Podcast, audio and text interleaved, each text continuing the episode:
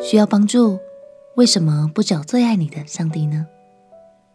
朋友平安，让我们陪你读圣经，一天一章，生命发光。今天来读列王记下第十六章。南国犹大王约坦过世之后，他的儿子亚哈斯继承王位。今天我们来看看亚哈斯王朝的这段历史。从圣经的记载来看，亚哈斯并不是一位效法大卫的好君王。他崇拜高山树木，甚至行异教的法术，以人献祭。而在国家遭遇困难的时刻，他也没有寻求上帝的帮助。让我们来看看，今天上帝要透过亚哈斯的生命，对我们说什么呢？一起来读《列王记下》第十六章。列王记下第十六章，利玛利的儿子比加十七年，犹大王约坦的儿子亚哈斯登基。他登基的时候年二十岁，在耶路撒冷作王十六年，不像他祖大卫行耶和华他神眼中看为正的事，却效法以色列诸王所行的，又照着耶和华从以色列人面前。赶出的外邦人所行可憎的事，使他的儿子惊火，并在丘坛上、山冈上各青翠树下献祭烧香。亚兰王利逊和以色列王利玛利的儿子比加上来攻打耶路撒冷，围困亚哈斯，却不能胜他。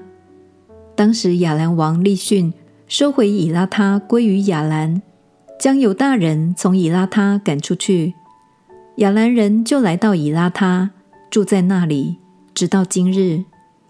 亚哈斯差遣使者去见亚述王提格拉皮列色，说：“我是你的仆人，你的儿子。现在亚兰王和以色列王攻击我，求你来救我脱离他们的手。”亚哈斯将耶和华殿里和王宫府库里所有的金银都送给亚述王为礼物。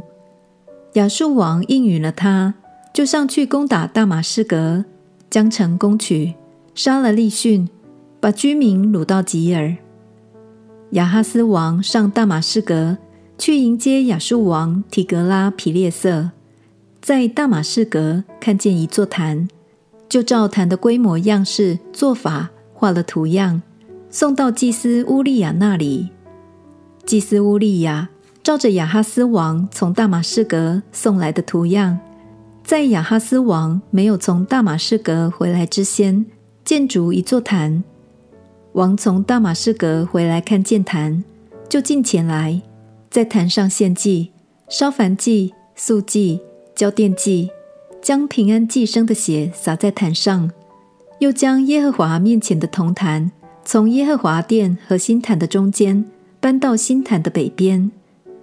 亚哈斯王吩咐祭司乌利亚说：“早晨的燔祭，晚上的素祭，王的燔祭、素祭，国内众民的燔祭、素祭、奠祭，都要烧在大坛上。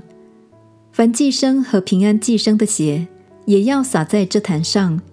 只是铜坛，我要用以求问耶和华。”祭司乌利亚就照着亚哈斯王所吩咐的行了。亚哈斯王打掉盆座四面镶着的芯子，把盆从座上挪下来，又将铜海从驮海的铜牛上搬下来，放在铺石地。